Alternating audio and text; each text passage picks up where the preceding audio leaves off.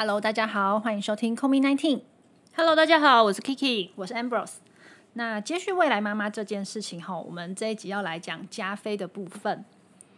那在这个剧里面，它中间有演到一个剧情蛮关键的，就是说加菲怀孕了嘛。对。那再来的话，她在工作上面遇到一个叫做小林的病人。对。然后这个小林的病人呢，他其实你一开始看到他就会发现到，哎，他有一点怪怪的，不太不太一样。应该是说他还蛮依赖加菲的，对然后他会把他的所有的一些担心啊，宝宝的担心，然后生产当中的一些情绪呃情绪会呃带给加菲。对他有点呃，他可能需要一个浮木，而他抓住的这个浮木是加菲。对对因为加菲会给他安慰，会给他一些呃精神上面的一些支柱，所以呢，他他觉得可以从他那边获得到一些安慰，跟呃安抚他现况的一些不安。嗯，就是一个情绪上面的出口。那接下来就发现到说，呃，小林对他的依赖其实是越来越强，包括说连加菲是在呃休息时间放假的时候，对他都会希望狂抠他。对他都会希望加菲可以无时无刻的可以呃给他一些呃安慰啊，或者是解答他一些问题。然后呢，当他没有立即的一个回讯息或者是回电话的时候，他就是会有一点歇斯底里的那个样子出现。对，那后来就演到说，小林确实也就是呃，后来发生了流产，那他的双胞胎宝宝就流掉了。然后呢，他非常的难过，他其实情绪上面已经开始出现一些状况了。然后他就开始在医院里面游荡，然后出现一些幻觉，对这部分。然后呢，加菲他当然是很心疼这个人啦，但是也是在一次意外的争执当中，加菲就不慎的跌下了楼梯，然后加菲就也不幸的流产了。对 OK，所以说我们今天的第一个话题要讲的是遇到呃纠缠不休，或者是已经无法控制自己情绪的病人或家属这个部分。你以前在医院的时候有遇到呃类似这样不理智的病人吗？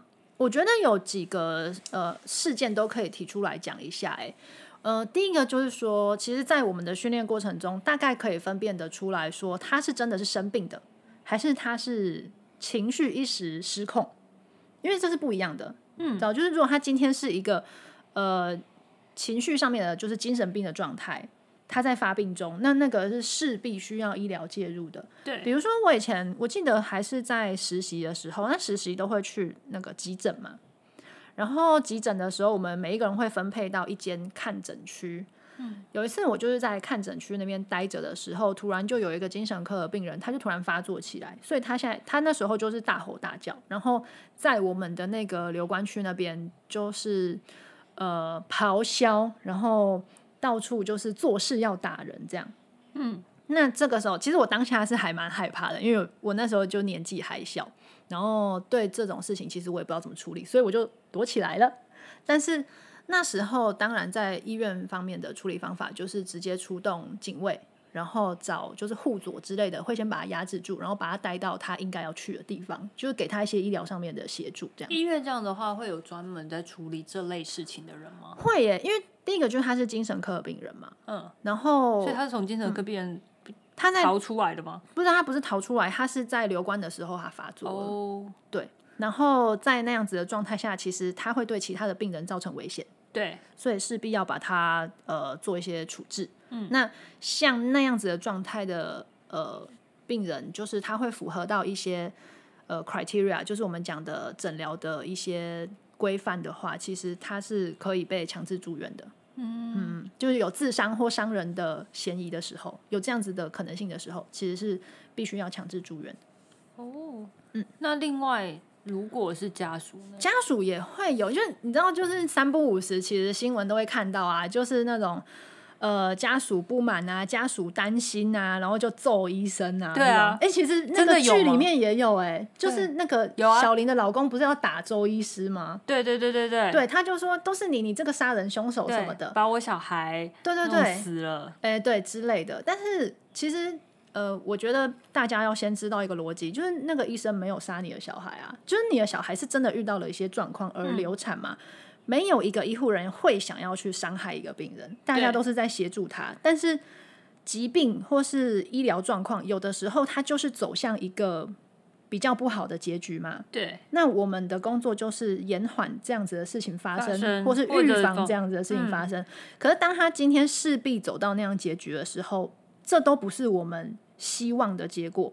所以，像他就直接给周医师扣一个大帽子，说就是你，你害了我的小孩。我觉得第一点，这个就是不对的。嗯，好，那呃，在那个当下，其实有一些呃家属，大部分其实都是情绪上面会很难接受这种嗯比较负面的结果。当然就是也理解了，就是因为自己的亲人嘛。对，可是我觉得，真的医护人员的部分的话，他们不是神，对啊，没有办法决定一个人的死亡或者是生死的一个状态。对。对，对，所以说，那面对情绪失控的家属怎么办？其实就我自己来讲，我觉得呃，医护人员一定要知道保护自己，嗯嗯，没错，因为我记得以前我们的老师就有跟我们讲一句话：你一定要先保护自己，因为你把自己保护好之后，你才有能力再去救你以后会遇到的病人。你不可以在这一次事件就把你自己推出去了。所以我觉得医，我觉得医护人员的心理素质要很强哎、嗯，对啊，然后就是在这个整个训练的过程中，其实一次次经验的累积，你会越来越知道遇到什么状况要怎么反应。嗯嗯，然后呃，我是没有遇过那种家属要打我，不过我有遇到一个还蛮妙的。我问一下，是不是还会有官司的问题？对，官司依旧是一个。还蛮常发生的吗？哎、其实说真的，现在蛮常发生的啊。为什么啊？因为现在，哎、怎么讲？就是说，当他不能接受这个结果的时候，他就会开始想要去找人担这个责任。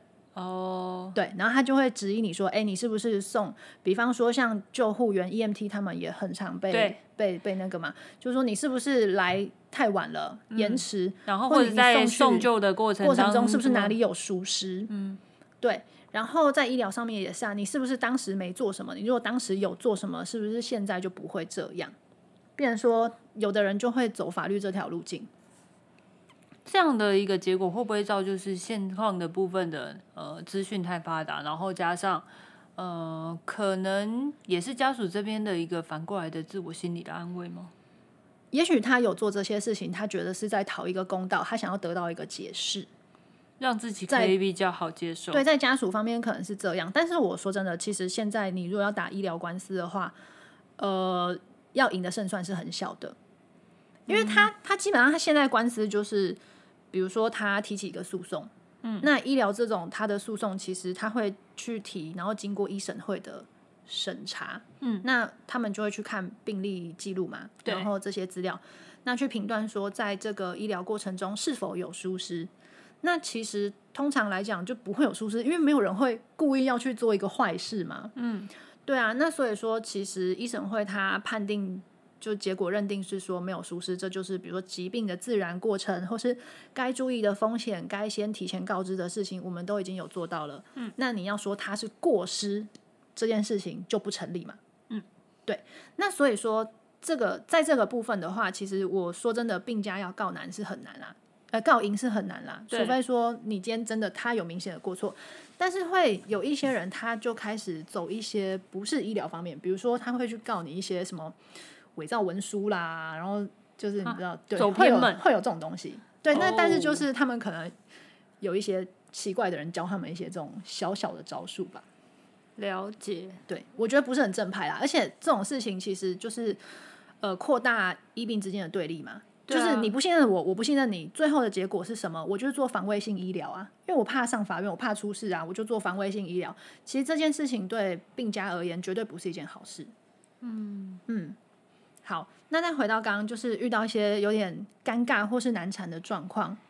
然后我记得之前我以前在呃妇产科的时候，就有一个人，她是呃有一个女生病人，她是那个子宫外孕，嗯，子宫外孕，然后但她那个子宫外孕好像不是她男朋友的，这不是她男朋友的。对她还没结婚等一，下，你怎么知道不是她男朋友？因为她男朋友跑来我们的护理站咆哮，跑哦，这样不就家丑外扬了吗？对这样是更没面子哎。所以那一次就是他收住院之后，那因为我那时候是住院医师嘛，然后我们就待在那个护理站打病历、什么开药这一类的。然后就有一个男子出现，然后就说他要他会说他要找谁谁谁，然后他是哪一床什么这一类的。其实面对这种状况，我们都会请他自己联络那个病人。病人对，因为理论上我们是不能提供个人隐私的。嗯，对对那他后来就是见到他女友之后，他就开始怀疑他女友劈腿嘛。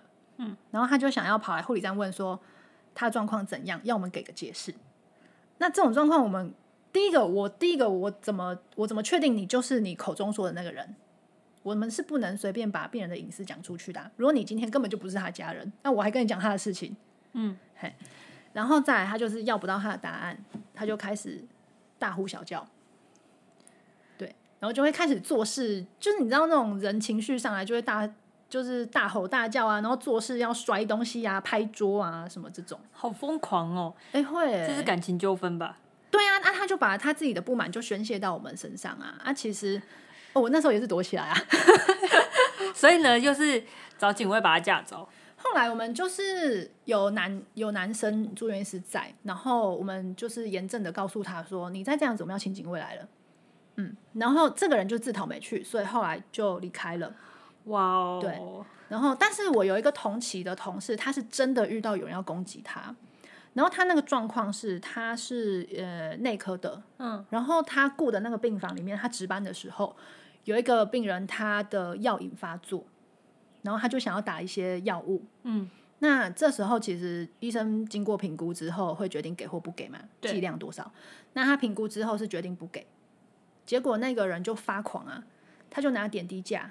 然后去敲破那个医师休息室的窗户，哇塞，然后然后我那个同学是躲在医师休息室里面的厕所，然后他就敲破那个窗户，就做事要冲进去。那后来他们是真的就是请那个院内的警卫啊，那些人都来，就把他抓走这样子。这是真的很危险，因为那一次他们还去警察局要做笔录。好疯狂哦，嗯，对，医院真的是蛮精彩的耶。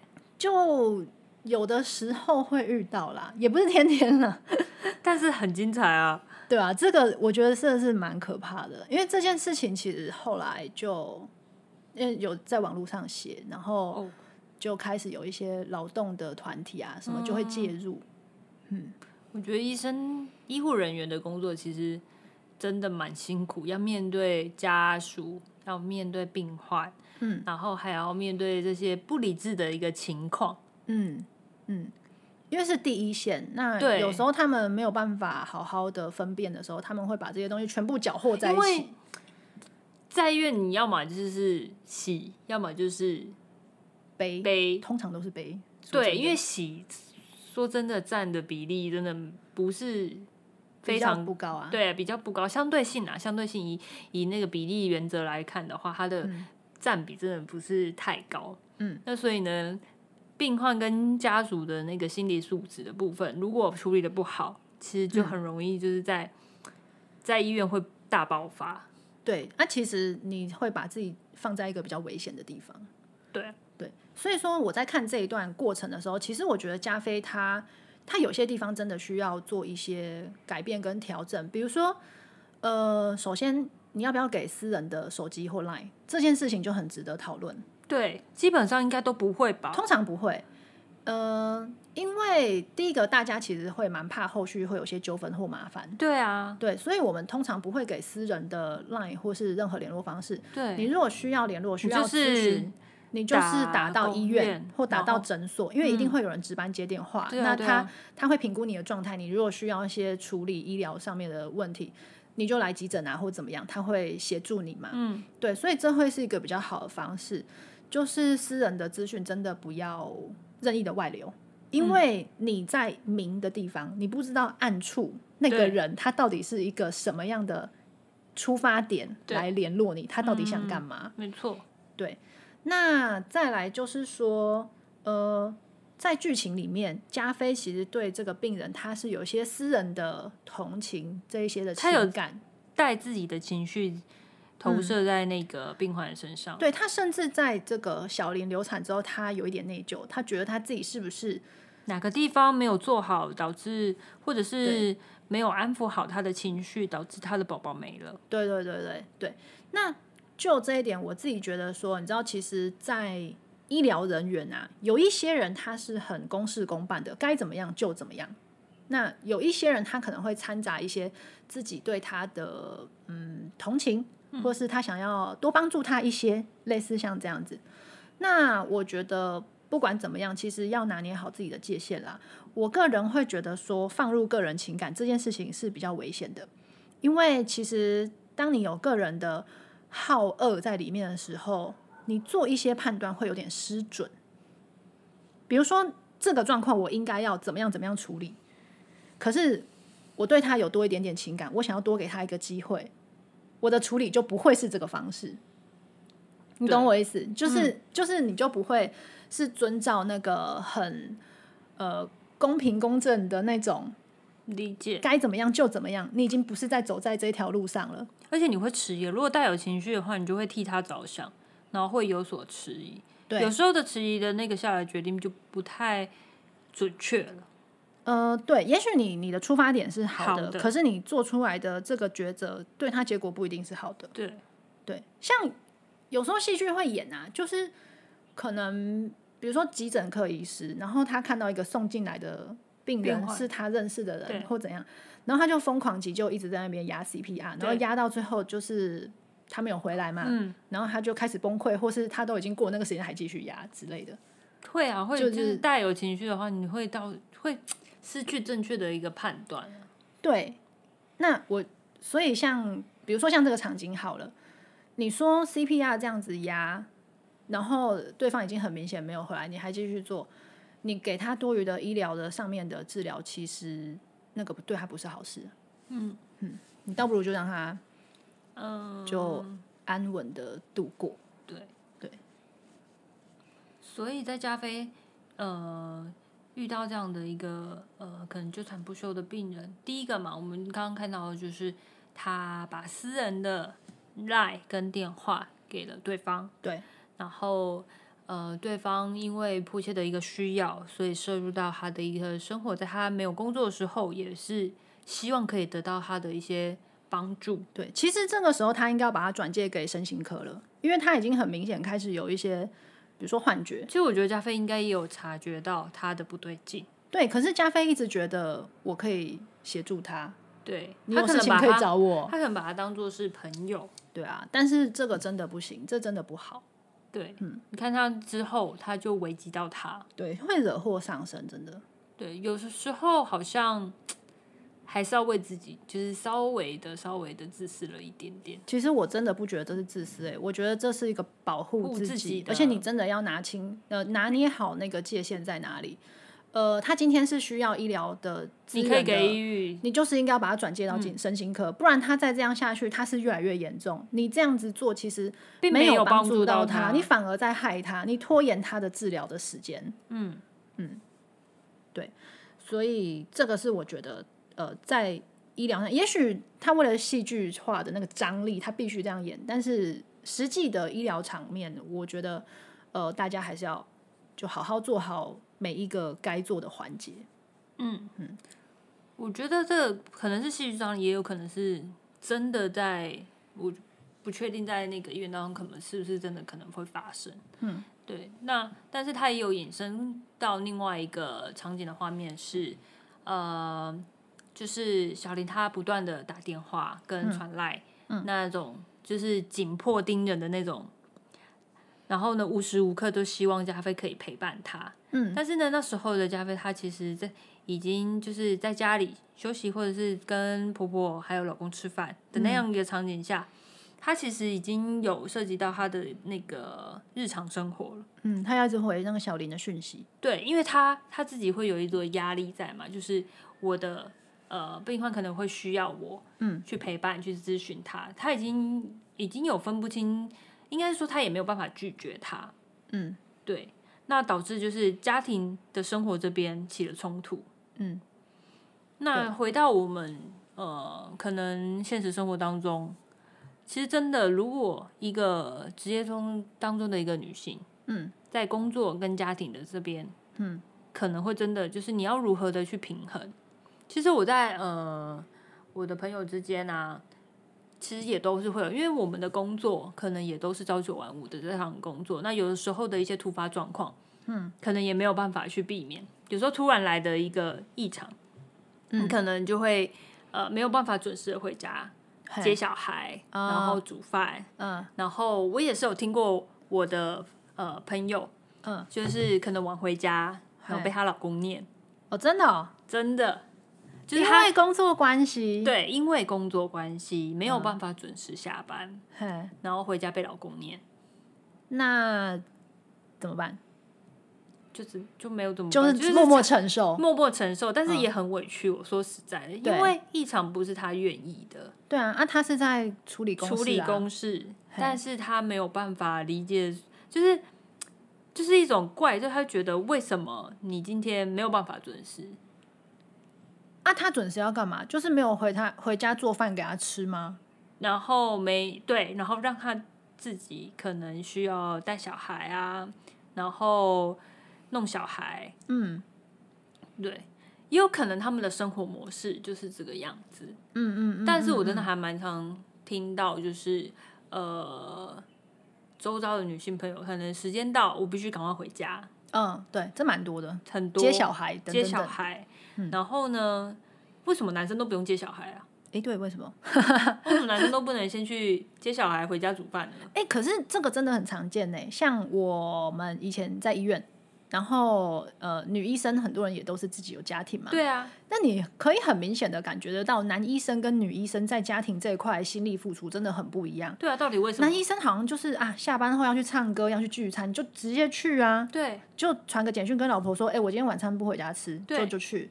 可是女生不是啊，女生就是五点多快要到了，哎，我要我要我要先走了，对，我要去接小孩。然后再来就是，比如说小孩生病了，对，always。也几乎妈妈都是妈妈请假去接，对，带去看医生，对。对，也有可能，也有可能是小孩比较比较就是依赖妈妈，嗯，因为像我们小时候也是啊，嗯，我们也是比较依赖妈妈，也有可能是这样。但是我觉得好像真的在家庭跟工作这一块面啊，女生呢要取得平衡的，她就必须付出很大的心力去维持，对，而且很多时候还会被怪罪。嗯，就是你平常都可以准时，为什么今天不行？嗯，我觉得这个她老公蛮无聊的，可是我觉得这个还蛮多的，嗯，也是一样蛮蛮常会听到这类的抱怨，就是啊，我就像可能我在听到男同事会讲啊，就是啊，我昨天我老婆因为什么呢，所以晚回家，所以我没饭吃啊，他不会点 Uber E 哦，这就是很奇妙的啊，平平都是两个都在工作，为什么呢？老婆就是要回家煮饭。嘿，老公呢？回家就一定等着吃饭吗？对，为什么？呃，我我我觉得这件事情可能可以分几个层面来讲。有一种，他可能他念你是因为他担心你晚归，他觉得你好累，好，也许是这样。呃，我不知道那个人他的心态是什么。好，那如果是这个，我觉得可能心里还比较过得去。可是他如果，比如我晚回家，然后他一开门就对着我说：“啊，你怎么那么晚？我很饿。”哎。就会莫名的三把毫不留情的喷回去吧。对啊，就是你今天是怎样？我不在，你没办法养活自己嘛？那我也不想理你啊。就是这个，我一定会喷火。对啊，你也太夸张了吧？就是他可以自己照顾好自己呀，而不是他是我的另外一个婴儿是吗？大长子，对对，长子，嘿，大 baby。对啊，我觉得这个就有一点 over 了。对，那所以反正就是。回归到一个，就是其实要找出一个平衡点啦。但我不知道你会不会想说，就是呃，女生呃结了婚之后，你要怎么样重新分配你的工作跟家庭的生活？呃，就我们目前看到的，其实蛮多女生同事，她们呃结婚，尤其生小孩之后，他们的重心就会开始有一点不一样了。对。比如说，大家一样哦，都是在工作职场上面非常优秀、很积极进取的人。可是有了小孩之后，他就会比较多的时间都放在家庭。嗯，那很很呃显而易见的就是，诶，比如说研讨会多的那些 workshop，就是一些额外的进修的课程，他可能就没时间去啊。因为他要带小孩去公园玩啊，对，他要带家里照顾小孩啊，等等的。那嗯，默默的，久而久之，他的比重分配就跟我们可能会稍微有有一点不一样了。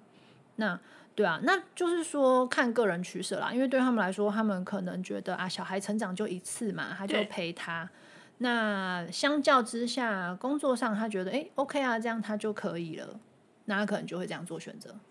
我觉得这时候的另外一半的支持跟还蛮重要的。嗯，就是他如果可以 support 你去做这些事，而且是一起去执行这件事的话，女生的不平衡感才不会这么强烈。嗯嗯嗯嗯，对，不然他 always 都会觉得我好像永远就是在牺牲。对对对，不要有一方觉得自己是在让步或牺牲。对，因为我觉得啦，女性女生只要一步入婚姻，其实还我们自己自动会做一个调配，自动变成一个太太跟妈妈的形象。就是会不知道这是与生俱来的，我觉得是因为，我觉得是因为小时候我们看妈妈是也有这样，可能。然后哦，不管可能也有可能是小时候女生小时候看父母亲看妈妈这样，或者是你天性嗯，就是这样，也有可能有有些人就是这样子。嗯，那反正呢，always 可能就是女生就是会自动的把家庭跟工作这边，她会一定会作为一个重新的配比。嗯，但我觉得最重要的是，你身旁的这个人可不可以一起跟你去互相扶持扶持，对对，然后去比如说带小孩，而不是只有你的事情，他会陪他，他也会一起去帮忙，然后一起陪伴，然后不会把所有的责任都放在你身上。我觉得这还蛮重要的。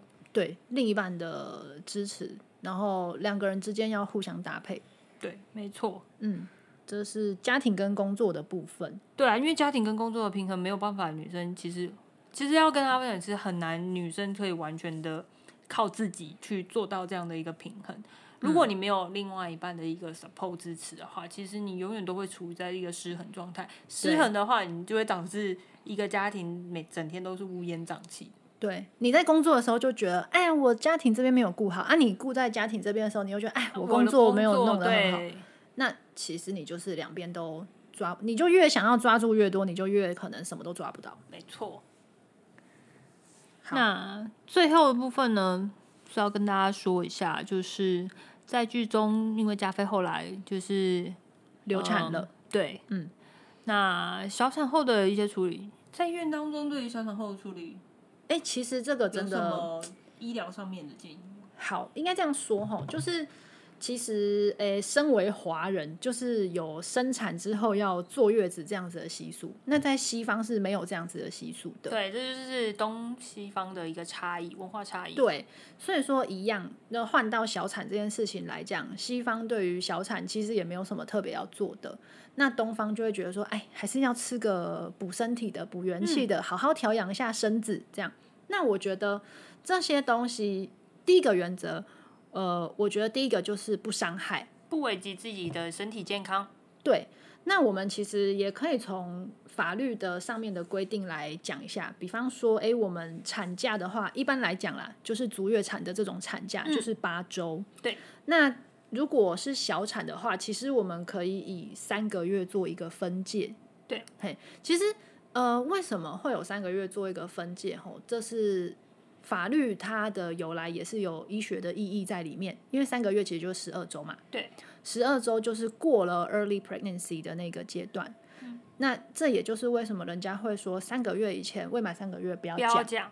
然后三个月之后再要分享喜讯再说。对对对，因为三个月以前就是我们其实我们习惯是讲周数，嗯，十二十二周以前的话，呃，它是一个不稳定的时期。嗯，那如果是十二周以前的流产，其实也是想要告诉听众，就是你千万不要太担心或自责，因为十二周以前的流产往往是一个自然淘汰的结果，它会在这么小的时候跑掉，是因为它可能先天上，比如说基因或是哪里有一些问题，嗯，这种东西你要硬留，绝对是不好的。对所以这是一个自然的淘汰。那我们也都会告诉妈妈说，诶，他其实很聪明，他还没准备好，他是回去准备好之后再来。嗯，嘿，这是小周数。那如果说今天的流产是已经超过三个月，也就是十二周的话，呃，这时候呢就会有四个星期的产假。嘿，那这时候其实我们也可以看到说，在法律上或医疗上，它有一个意义，就是说它让你好好的休息。好好的为未来做准备，对，因为你身体调养好，对对对，啊，因为你身体其实就是有之前有一个怀孕的状态嘛，对，啊，怀孕了之后，其实你人体整个荷尔蒙内分泌，呃，心血管系统、泌尿系统，其实它都会有一个大重整，所以这个时候你可以趁这个机会好好调养休息一下，那比如说为下次做准备啦，或是就是好好休息，调整一下自己，回到工作职场，对，也是，不管是身体或心灵的部分，对。那呃，在西医上面来说的话，其实就是说小产之后，我们大概还是会安排一个回诊啦，就是看一下，确认说你状态都 OK，然后你排的也排的很干净，嘿，因为我们也不希望有什么残留，后续有一些病变等等的，嘿。那如果说好，我们西医确认回诊都 OK 了，那你想要去用一些食补的方式，比如中药材啦这种就是药膳类的，强壮你的身体的话，嘿，来滋补一些元气的话，对。也是个方法了，那这就是另外一件事情。嗯，对，你在确认你都 OK 的状况之下，哎，去做这个还不错。不然有的人其实他如果前面没有弄好，他可能吃一些食补的东西下去，他会开始血崩啊，然后怎么样一些问题，对自己的身体状况有一些不好的一个影响。对对对，所以我觉得就一步一步循序渐进啦，也不是说不好或怎样，就是说。嗯，该做的事情还是要做。我们先在一个不伤害的原则之下，然后一步一步的去把你身体建构回来。嗯，嘿，那这个是就是小产的部分。好，那我们今天的分享大概到这边。对，那到这边的话，大概就是加菲这个角色在《未来妈妈》这个戏剧的前半段有一些点，我们想要拿出来跟大家共同讨论的。后半段的话，就是随着戏剧的一个发展，我们再把它挑出来跟大家做分享。嗯，好，好，那我们今天的分享就到这边喽。好，大家拜拜，拜拜。